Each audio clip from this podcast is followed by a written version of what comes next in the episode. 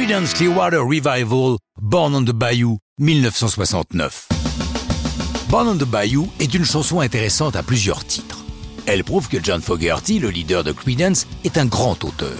En ce qui concerne le texte d'abord, ce natif de Berkeley, près de San Francisco, en Californie, n'a pas la moindre idée d'à quoi peut ressembler un bayou, paysage unique de la Louisiane, sorte de marais issu des différents bras du fleuve Mississippi, labyrinthe navigable qui s'étend sur des milliers de kilomètres, et dont l'ambiance a plus d'une fois inspiré le cinéma et les romanciers.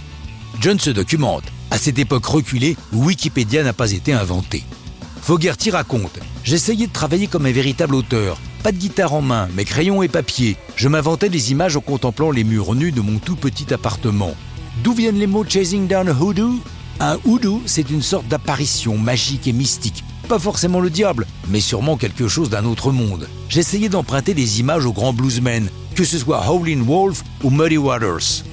Musicalement, Fogerty n'a pas peur d'emmener son groupe sur des terrains très éloignés de ce que l'on entend à l'époque.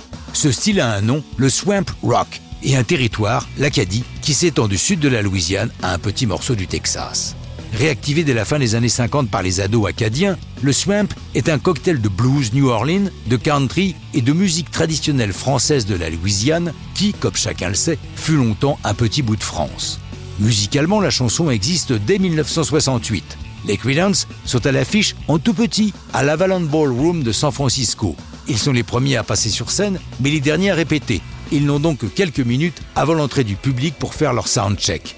Fogerty se souvient. On a dit Allez la batterie Et Doug Clifford a tapé deux fois. Puis les guitares, ding ding, et c'était bon. Alors j'ai démarré un truc que j'avais en tête et j'ai dit Suivez-moi là-dessus les gars.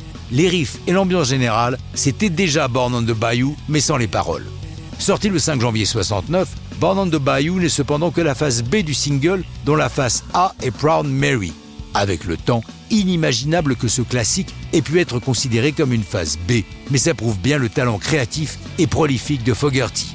Il a fini par découvrir le Bayou à la fin de l'année 69. Ils se produisent à Bâton Rouge en Louisiane. C'est John Fred, le créateur du hit Judy in Disguise, qui l'entraîne au Bayou Forge, où les deux musiciens s'empiffrent d'écrevisses et de crabes, comme il se doit dans le Bayou. Mais ça, ce n'est plus une histoire de rock'n'roll.